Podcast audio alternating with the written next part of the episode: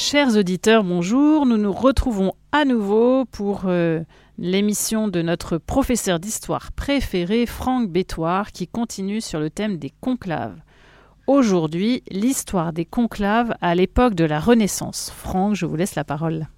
Chers amis auditeurs, chère Anne-Sophie, c'est une grande joie de vous retrouver euh, pour ce cinquième épisode euh, déjà, vous l'avez dit, sur notre euh, série de l'histoire des conclaves. La période de, ce, de cette émission, c'est la Renaissance. Alors dans les précédents numéros, que vous pouvez retrouver en podcast sur le très beau site de Radio Maria nous avions évoqué la naissance progressive de l'institution du conclave au XIe, XIIe et XIIIe siècle, c'est-à-dire le fait de réserver l'élection du pape à un collège de cardinaux, dans un lieu fermé et gardé, en latin cum clave, fermé à clé, avec certaines règles précises comme la majorité des deux tiers des voix. Le mois dernier, nous avions survolé l'application de cette institution du conclave au cours des XIVe et XVe siècles, c'est-à-dire la fin ou l'automne du Moyen Âge, marqué notamment par le grand schisme d'Occident de 1378 à 1425. Deux papes, l'un à Rome et l'autre en Avignon, qui divisent en deux toute la chrétienté pendant presque 40 ans. Notre Église catholique corps mystique du Christ, ne s'est jamais édifié sans douleur. Dès le départ, elle a connu des épreuves qui purent bien souvent entamer le courage et la persévérance de ses membres. Pourtant, l'espérance ne faiblit jamais, chaque génération se souvenant des paroles de notre Maître, Jésus-Christ. Ne craignez point, petit troupeau, parce qu'il a plu à votre Père de vous donner son royaume. Évangile selon Saint Luc, chapitre 12, verset 32. Et puis, cette deuxième citation de l'Évangile selon Saint Matthieu au chapitre 16, verset 18, encore plus connue, c'est la belle promesse donnée à Saint Pierre par le Christ lui-même. Aussi moi je te dis que tu es Pierre, et sur cette pierre je bâtirai mon Église, et les portes de l'enfer ne prévaudront point contre elle. La foi est avant tout un combat contre le chaos instauré par le malin, le diable, et elle n'avance jamais sans mal à travers le désordre du monde. Ce désordre du monde, au Moyen Âge, c'est ce grand schisme d'Occident, le plus long de l'histoire de l'Église, et qui va être résolu par un concile œcuménique. À peine 20 ans plus tard, c'est un autre concile œcuménique qui est à l'origine du dernier schisme pontifical qu'ait connu l'Église, sous le pontificat du 207e pape, Eugène IV, nous sommes euh, dans la première moitié du XVe siècle, un 17e concile œcuménique s'ouvre à Bâle le 23 juillet 1431. Un nombre considérable de théologiens, docteurs ou simples bacheliers en théologie, des canonistes, licenciés ou docteurs en droit, ou bien des religieux appartenant à différents ordres de tout l'Occident affluent à Bâle. Non seulement ils sont admis à siéger et à prendre part au débat, mais aussi à voter, nouveauté absolue dans l'histoire des conciles œcuméniques. On atteint ainsi près de 430 participants en 1437, dont seulement un cinquième sont des évêques de longs décrets sont relatifs au pape et aux cardinaux. Le principe fondamental est conservé sur le conclave. L'élection du pape est réservée aux cardinaux réunis dans un lieu clos. Mais ce décret du milieu du XVe siècle offre une description précise des conditions de l'entrée en conclave et de son déroulement. Je le cite. Chaque fois que se produira une vacance du siège apostolique, les cardinaux de la Sainte Église romaine présents sur le lieu où doit se faire l'élection du souverain pontife se réuniront tous le dixième jour après la vacance du siège dans une chapelle ou un local près du conclave. Puis, précédés par la croix, deux par deux, chantant avec dévotion le Veni Creator Spiritus, ils s'avanceront et pénétreront dans le lieu du conclave où chacun n'introduira que deux familiers indispensables. En vue des cérémonies, deux clercs, dont au moins un doit être notaire, peuvent aussi être admis. Et que le camérier, aidé de ceux à qui a été confiée la garde du conclave, veille à ce que personne d'autre que les susdits personnes ne pénètre dans le conclave. Que lui-même, après l'entrée des cardinaux, une fois les portes fermées, fasse son entrée avec les délégués et inspecte soigneusement les chambres de chacun des cardinaux. Si, à l'exception des substances médicinales pour les infirmes ou les malades, on y découvre des victuailles ou des plats préparés, qu'il les enlève. Ensuite, qu'il sorte, ferme l'entrée du conclave et y monte la garde avec soin. Que chaque jour, il inspecte scrupuleusement les nourritures qui sont apportées aux cardinaux et ne laisse entrer que ce qui paraît nécessaire pour une réflexion euh, modérée. Avant, fin de citation, avant le premier vote, les cardinaux doivent prêter serment sur l'évangile. Il ne doit y avoir qu'un seul scrutin par jour.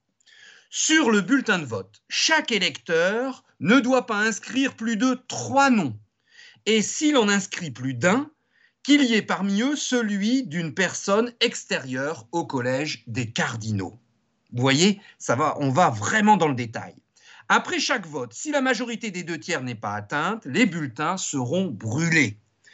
C'est de cette décision du concile œcuménique à Bâle au milieu du XVe siècle que naîtra la, la fameuse tradition de la sfumata, qui n'apparaîtra que plus tard à Rome, c'est-à-dire la fameuse fumée blanche indiquant que l'élection est faite, au contraire une fumée noire indiquant l'inverse. Si la majorité est atteinte, l'élu a un délai d'un jour naturel après l'heure de la demande pour donner son consentement. Toujours dans cette constitution du milieu du XVe siècle, une fois qu'un tel consentement aura été formulé, que les cardinaux lui promettent aussitôt obéissance comme souverain pontife. Et après que l'obéissance aura été jurée par les cardinaux, que nul n'ait le droit de mettre en doute son pontificat.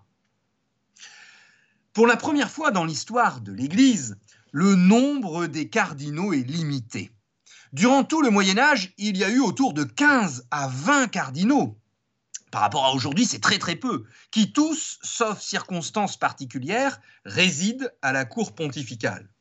Le concile de Bâle rappelle l'étymologie originelle du mot cardinal. Ils sont les gonds, cardo, cardinis en latin, sur lesquels tournent et sont soutenues les portes de l'Église universelle. Les gonds des portes de l'Église universelle. Le décret limite le nombre des cardinaux à 24, de manière à n'être pas un poids pour l'Église. Sont fixées aussi des règles très précises pour le choix des cardinaux. Qu'ils aient au moins 30 ans, diplômés en droit canonique ou en droit civil, qu'au moins le tiers ou le quart soit maître ou licencié en écriture sainte. Le Concile veut limiter l'intervention des autorités civiles, Quelques-uns, en très petit nombre, pourront être fils, frères ou neveux de rois ou de grands princes s'ils ont à un degré suffisant prudence, maturité de mœurs et connaissance des lettres.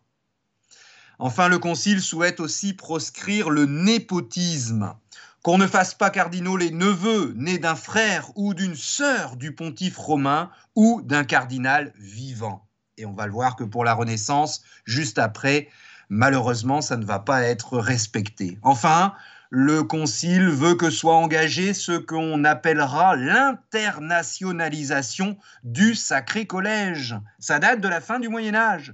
Qu'il soit choisi, nous dit la Constitution, du milieu du XVe siècle, dans toute la mesure où ce sera possible sans inconvénient, dans toutes les régions de la chrétienté, afin que l'on puisse avoir facilement connaissance des problèmes qui apparaissent dans l'Église et délibérer au plus vite à leur sujet.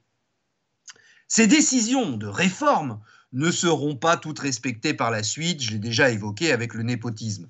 La réconciliation des orthodoxes, les Grecs, dit-on à cette époque, et des catholiques est aussi à l'ordre du jour de ce fameux concile. L'empereur byzantin Jean VIII, paléologue, cherche à obtenir le secours de l'Occident face à la progression de l'Empire ottoman, turc et musulman. Le pape Eugène IV souhaite se rapprocher de Rome et décrète en 1437 le transfert du concile de Bâle à Ferrare. Et une majorité de pères conciliaires refuse. Chers amis auditeurs de Radio Maria France, nous allons assister maintenant, pendant deux ans, à un schisme conciliaire, puis un schisme pontifical qui va être le dernier de l'histoire de notre Église. Les excès du concile font fuir les modérés. Ils ont refusé d'accompagner le pape qui voulait se rapprocher de Rome. Alors ceux qui restent euh, votent un décret qui suspend le pape de ses fonctions. On appelle ça un schisme conciliaire. D'un côté, on a un concile qui s'oppose au pape. En 1439, il ne reste à Bâle que les plus radicaux, une vingtaine d'évêques et puis un seul cardinal, Louis Allemand, archevêque d'Arles. Une théorie ecclésiologique développée alors par le théologien dominicain Jean de Raguse, qui distingue le siège apostolique et celui qui l'occupe, l'emporte. Les Balois destituent le pape Eugène IV et le déclarent hérétique. Et un conclave se réunit à Bâle quatre mois plus tard, mais sans le pape. C'est le schisme. N'ayant qu'un seul cardinal, le concile décide de faire élire l'antipape par des représentants des nations comme à Constance. 32 électeurs se réunissent, le cardinal allemand, euh, allemand c'est son nom, hein, il n'est pas de la nationalité allemand, euh, allemande, 12 évêques, 7 abbés, 5 docteurs en théologie et 7 diplômés en droit canon.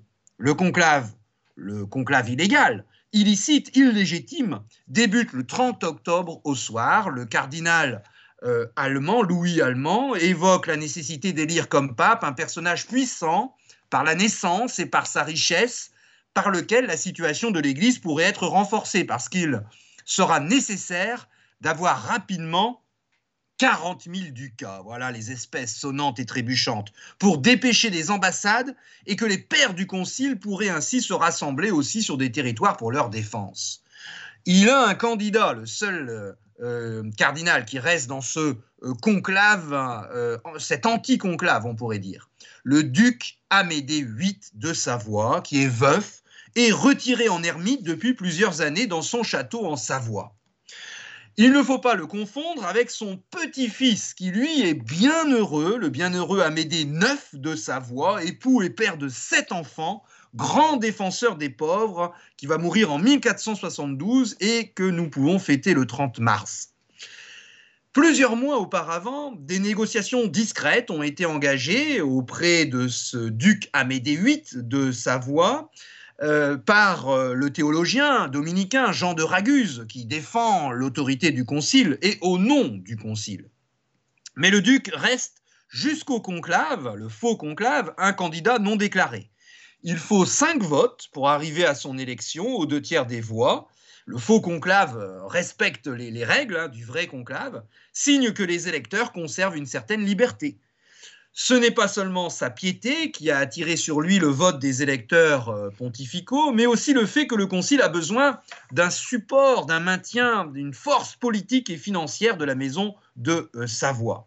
Amédée VIII est réputé pour être un prince prudent et riche, à la tête d'un État relativement proche de Bâle. Il a excellé dans la diplomatie alors que beaucoup de princes voisins sont en guerre.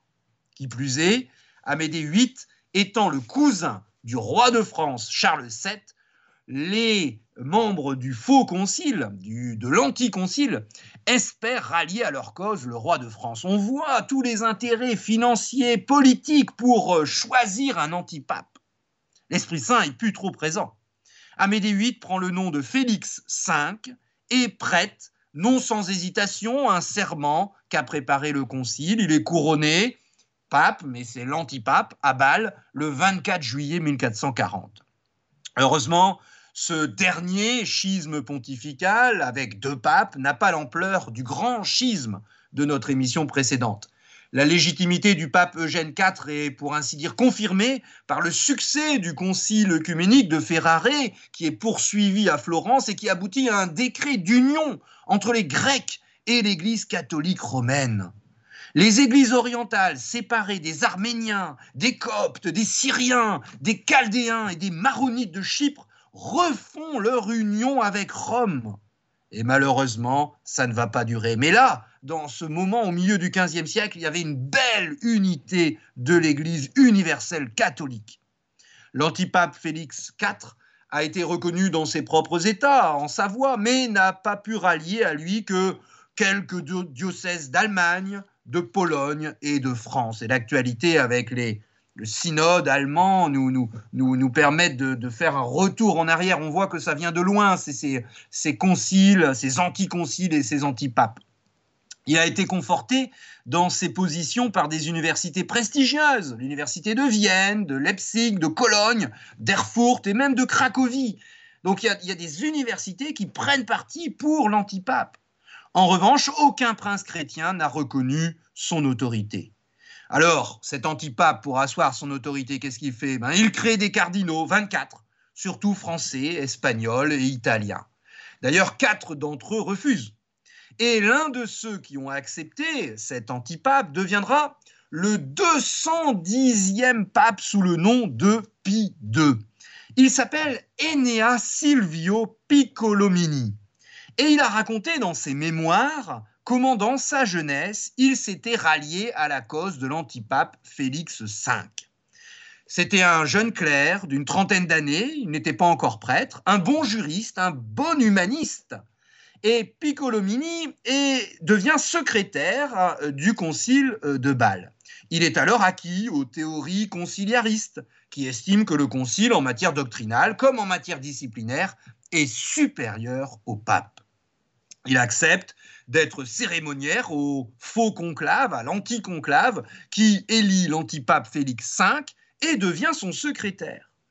Par la suite, envoyé en mission à Rome par l'empereur Frédéric III, l'empereur germanique, il reconnaît son erreur et obtient le pardon du pape Eugène IV, le vrai pape, le pape légitime. Il est alors ordonné prêtre et il est chargé de mettre fin à la neutralité qu'affiche l'Allemagne dans ce schisme le pape Eugène IV meurt sans avoir réussi à ramener l'antipape Félix V dans la communion de l'Église. Et c'est son successeur, le 208e pape, Nicolas V, qui met fin au schisme en 1449, après presque quand même dix années de division. Ce nouveau pape nomme Piccolomini évêque de Trieste. Nous sommes au nord-est de l'Italie, en face de Venise, près de la Slovénie aujourd'hui. Et Piccolomini adresse à l'université de Cologne, qui soutient l'antipape Félix V, une lettre de rétractation où il confesse, c'est très beau, il confesse son erreur passée et donne les raisons qui l'ont conduit à revenir à l'obédience, à l'autorité naturelle romaine. Le 7 avril 1449, dans le couvent franciscain de Lausanne, l'antipape Félix V renonce à cette papauté. En échange, il reçoit le titre de cardinal évêque de Sabine et il est nommé légat en Savoie. Il meurt moins de deux ans plus tard. C'est le dernier schisme pontifical de l'histoire de l'Église. Chers amis auditeurs de Radio Maria France, il est temps pour nous d'aborder de plein pied les papes Borgia à l'époque de la Renaissance. Alors une légende noire entoure le nom de Borgia, devenu synonyme de dépravation, de luxure et de crime. Premier point, il n'y a eu que deux papes de cette illustre famille espagnole, les Borgia, sur les 13 papes de cette période, milieu 15e siècle, milieu 16e siècle. Tous les papes de la Renaissance ne doivent pas être assimilés aux dérives et aux excès de quelques-uns d'entre eux. Deuxième point, n'oublions pas trop vite le saint extraordinaire de cette famille Borgia, l'espagnol Saint François Borgia, surnommé l'expiateur de la famille, que nous fêtons le 30 septembre ou le 3 octobre selon les calendriers. Après la mort de sa femme, dont il avait eu huit enfants à 36 ans, il quitte les dignités du siècle, il a été gouverneur de la Catalogne, et refuse celle de l'Église entrant dans la compagnie de Jésus, dont il fut élu préposé général numéro 1 en 1565. Il est considéré comme le second fondateur des Jésuites, après, excusez du peu, Saint Ignace de Loyola, prêtre vraiment remarquable par l'austérité de sa vie et son don d'oraison, Saint François Borgia. Alors, si l'on examine la liste des papes de la Renaissance, on voit certains noms de grandes familles revenir, comme si la papauté succombait elle aussi à la tentation d'établir des dynasties, comme les États-nations modernes qui émergent à cette époque en Europe. la papauté est un petit peu aspirée par ce qui se passe dans le monde dans la vie profane autour d'elle. Entre la fin du dernier schisme, milieu du XVe siècle, et le début du Concile de Trente, 1515, on trouve deux Borgia, Calixte III et Alexandre VI, deux Piccolomini, Pie II et Pie III, et deux Della Rovere, Sixte IV et Jules II, et enfin deux Médicis, Léon X et Clément VII. On aurait tort, bien sûr, de considérer tous ces papes de la Renaissance comme ayant été élus par différentes manœuvres et des pratiques simoniaques, c'est-à-dire d'achat de charges ecclésiastiques. À cet égard, le premier Borgia, devenu le 209e pape, Calixte III, est sur de nombreux points un démenti de cette légende noire des papes scandaleux de la Renaissance. C'est un docteur en droit et évêque de Valence qui refuse de suivre le schisme de l'antipape Félix V. Créé cardinal, ses compétences juridiques et sa piété établissent sa renommée. Et à la mort du pape Nicolas V, en 1455, le conclave est divisé entre partisans du cardinal Colonna et puis les partisans du cardinal Orsini. Ce sont les grandes familles qui, à Rome qui, dans le passé, ont déjà donné chacune un pape. Après deux scrutins, pour sortir d'une situation de blocage évidente, plusieurs cardinaux songent au cardinal Bessarion, qui, métropolite orthodoxe de Nicée, est entré dans la communion de l'Église catholique à la faveur du concile de Ferrare-Florence. Et au témoignage de Piccolomini, son fameux mémoire, qui ne participe pas à ce conclave-là, mais a reçu les confidences de plusieurs cardinaux, des conciliabules nocturnes font échouer l'élection probable de Bessarion. Et finalement, le 8 avril, les deux tiers des voix se portent sur celui auquel les gens s'attendaient le moins, dira Piccolomini, l'espagnol Alfonso Borgia. Peut-être certains estiment que son grand âge, 75 ans, en fera un pape de transition. Il est le premier pape à être élu par le report des voix, une pratique héritée du Sénat romain. Puisque la majorité des deux tiers de voix n'est pas atteinte, les cardinaux ont la possibilité de rectifier leur vote en se ralliant dans un même scrutin à un des cardinaux qui ont déjà obtenu des voix. Le premier pape Borgia, Calixte III, siège plus de trois ans en étant impeccable dans sa vie privée. Il pratique néanmoins le népotisme en créant cardinaux deux de ses neveux, dont le futur 214e pape Alexandre VI, deuxième pape Borgia. Cardinal à 25 ans, Rodrigo Borgia est rapidement comblé de titres et de bénéfices, plusieurs évêchés et une abbaye. Lui, son amour du luxe et des fastes n'aura d'égal que sa vie privée dissolue. Alors là, la légende noire, elle est vraie.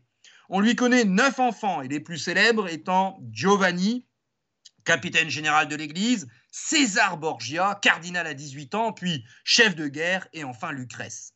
Il réussit à rallier les suffrages du plus grand nombre des cardinaux au conclave d'août 1492. Certains chroniqueurs contemporains, repris par certains historiens, ont été surpris de cette élection et ont multiplié les accusations de simonie. Il aurait été élu en distribuant largement ses richesses. D'autres historiens estiment qu'il n'y a pas eu de simonie proprement dite, mais plutôt des promesses qui répondent souvent à des suppliques des cardinaux eux-mêmes. Quoi qu'il en soit, le cardinal Borgia n'est pas parmi les papabili avant l'entrée en conclave. Le cardinal Sforza est son grand électeur, mais il ne révèle ses intentions qu'après le troisième vote et fait alors campagne, effectivement, avec promesse de bénéfices en faveur de Borgia. Il est en compétition notamment avec le cardinal Oliviero Carafa, bon théologien et juriste, évêque de Chieti dans les Abruzzes, côté mer Adriatique, qui a obtenu neuf voix au premier tour. On aurait tort de considérer que l'élection du pape Alexandre VI Borgia est due seulement aux bénéfices promis et à l'argent qu'il a distribué. Ayant été vice-chancelier de l'Église sous quatre papes successifs et pendant 35 ans, il a une pratique éprouvée de l'administration et des affaires publiques. Il a aussi une réputation de grand travailleur et est apprécié de la plupart des souverains et des gouvernements. Les cardinaux ont pu estimer que le choix d'un homme de 61 ans, d'une telle expérience, malgré ses déficiences morales, était opportun. Entretenu et grossi par les calomnies de leurs ennemis politiques, une légende noire s'est créée autour de ce pape Alexandre VI et de ses enfants César et Lucrèce Borgia. C'est oublier que toute l'Italie est elle-même gangrénée par la décadence des mœurs. Chers amis auditeurs de Radio Maria France, je, vous recommande la lecture du livre de l'historien Marcel Brion, Les Borgia, chez Talandier, qui replace l'histoire de cette famille dans son siècle, faisant ainsi la part du mélodrame, de la légende noire et de la vérité historique. Peu pieux et incapable de s'appliquer personnellement la chasteté, le pape Alexandre VI Borgia est capable du meilleur comme du pire. Pape intelligent, actif et énergique, Capable de tenir tête aux innombrables ennemis, il envisage sérieusement une réforme de l'Église. Homme aux mœurs relâchées, il est très pointilleux sur les devoirs du prêtre et du prélat. Et à tous les degrés de la hiérarchie ecclésiastique, il exige des mœurs pures et un certain savoir. Après l'assassinat de l'un de ses fils en 1497, il a connu une sorte de conversion à 66 ans. Il est pape depuis 5 ans. Et il s'engage à renoncer pour lui-même et pour toute sa cour pontificale aux pompes extérieures au nom de cette réforme. Favoriser ses neveux, d'où le néologisme népotisme, et autres parents ou familiers par des nominations ou l'attribution de bénéfices importants a été une tradition dans notre Église pendant plusieurs siècles. Cela ne signifie pas que le bénéficiaire est dépourvu de mérite ou de compétences. Par exemple, le cardinal Oliviero Carafa, battu par le futur pape Alexandre VI, renonce à son évêché de Chieti en 1505. Il a 75 ans. Et il renonce au profit de son neveu, Gian Pietri Carafa, âgé de 29 ans. Or, ce neveu est finalement un saint évêque. Il va fonder une congrégation de clercs réguliers, les Théatins, avec Saint Gaëtan de Thienne, fêté le 7 août, et il sera élu 224e pape sous le nom de Paul IV en 1555. Un pape qui pratique le népotisme n'est pas non plus forcément la marque d'un pontificat déréglé ou qui met en péril la foi. On le voit avec Sixte IV, et c'est notre dernier euh, pape de la Renaissance avant notre pause musicale. Euh, c'est le 212e pape et le premier pape de la famille Della Rovere. C'est le fils d'une famille de marchands aisés de la région de Gênes qui entre très jeune chez les franciscains. Professeur de théologie, ministre général des franciscains, puis cardinal, il est élu pape en 1471 à 57 ans, avec 12 voix sur 18, grâce, dit-on, aux manœuvres de son neveu Pietro Riario, âgé de 26 ans, qui est nommé aussitôt cardinal archevêque de Florence par le nouveau pape. Durant son pontificat, qui dure 13 ans, le euh, pape Sixte IV crée 34 cardinaux, dont 6 de ses neveux. Aujourd'hui, l'historiographie, même si elle reconnaît que le népotisme est une plaie de cette époque, eh bien, euh, l'historiographie trace un portrait moral du pape Sixte IV loin des légendes noires. Sixte IV est un homme simple, vertueux, dont les mœurs n'ont jamais donné matière à critique et qui, sur le trône pontifical, a certainement conservé une bonne conduite.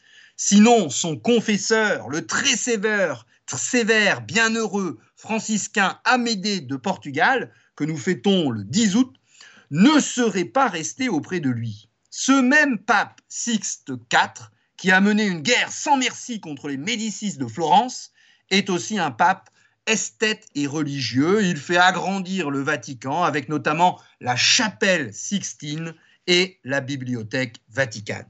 Chers amis auditeurs de Radio Maria, euh, juste avant cette pause musicale, je voudrais euh, terminer en disant que euh, ce fameux pape Sixte IV a institué la fête de l'Immaculée Conception, dont le bienheureux pape Pie IX définira le dogme en 1854 au milieu du XIXe siècle.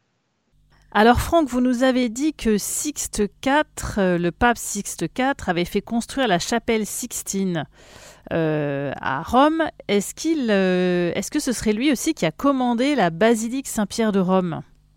Alors, ce n'est pas lui directement, mais c'est son neveu. Euh, c'est pas le pape Sixte IV, mais il s'agit de Jules II, le 216e pape, son neveu. Et d'ailleurs, il y a une même ambivalence, un même mélange d'actes pieux et d'autres moins évangéliques qui se retrouvent chez l'oncle comme chez le neveu.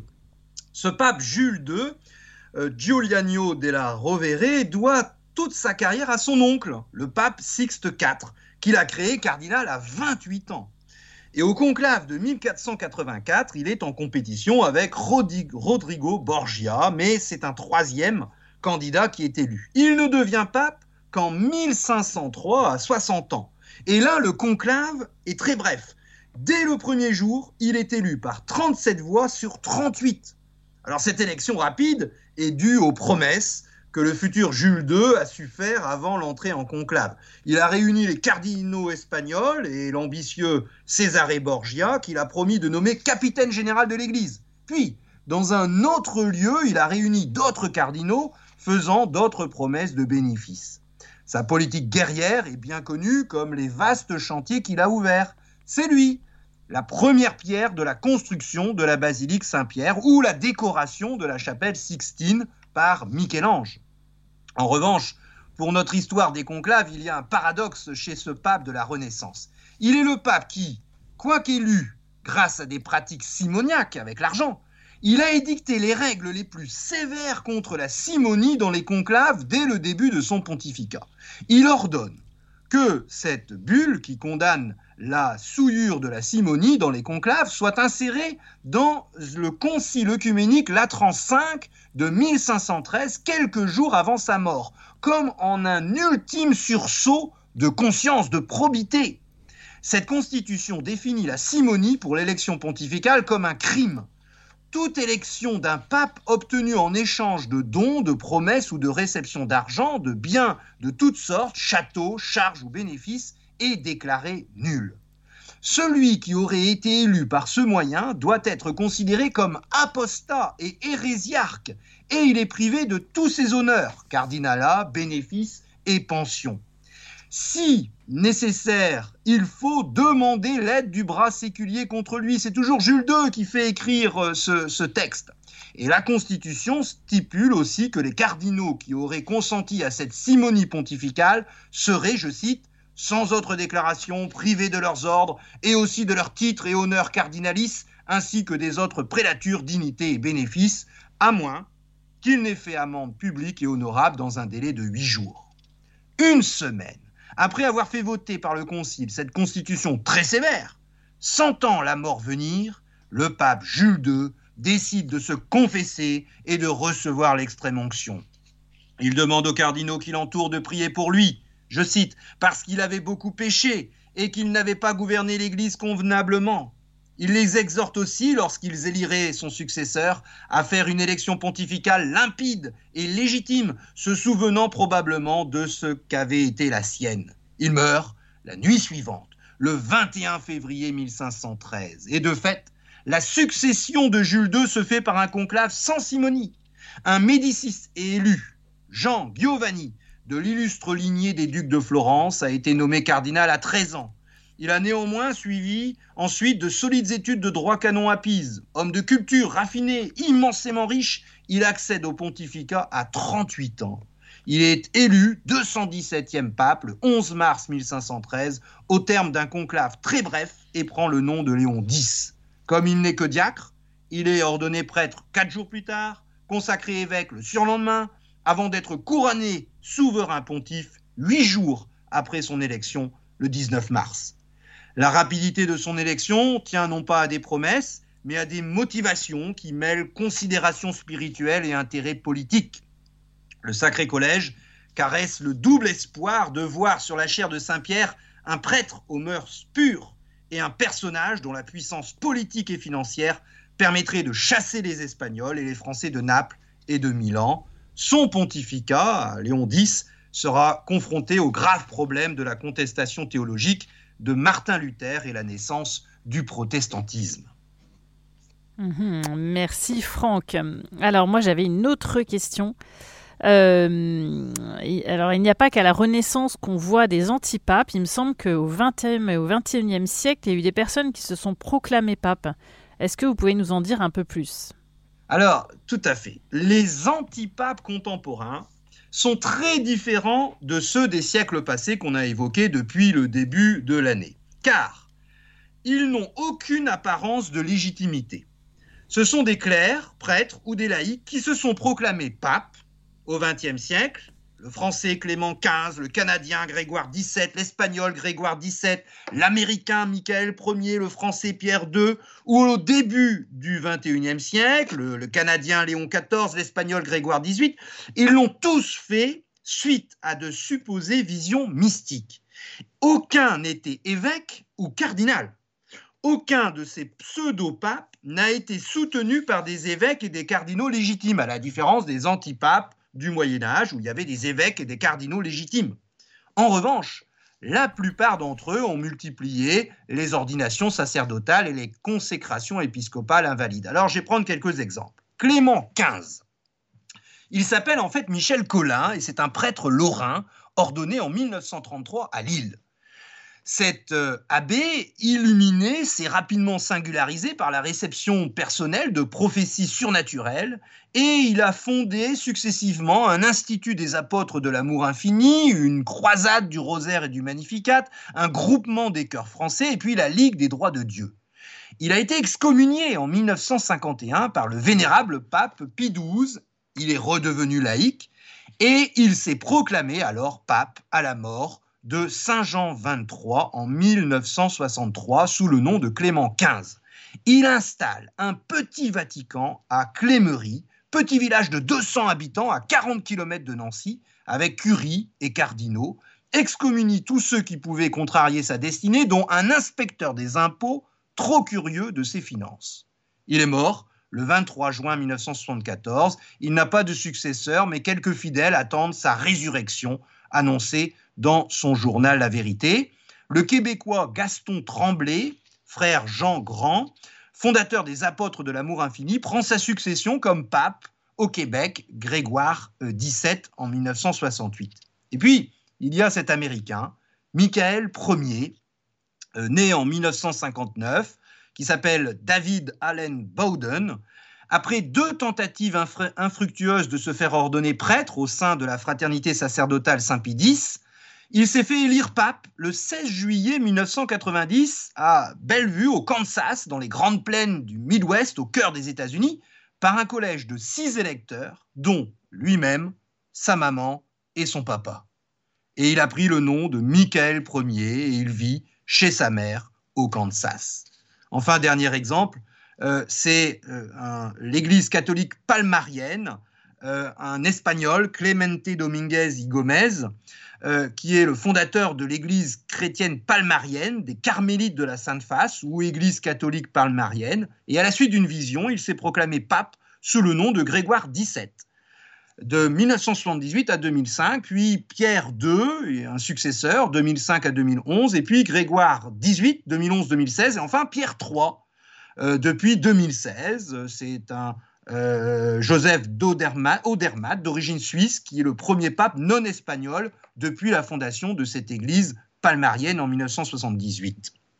Chers amis auditeurs de Radio Maria France, tous les membres de notre Église catholique sont en conversion permanente afin de devenir des autres Christ.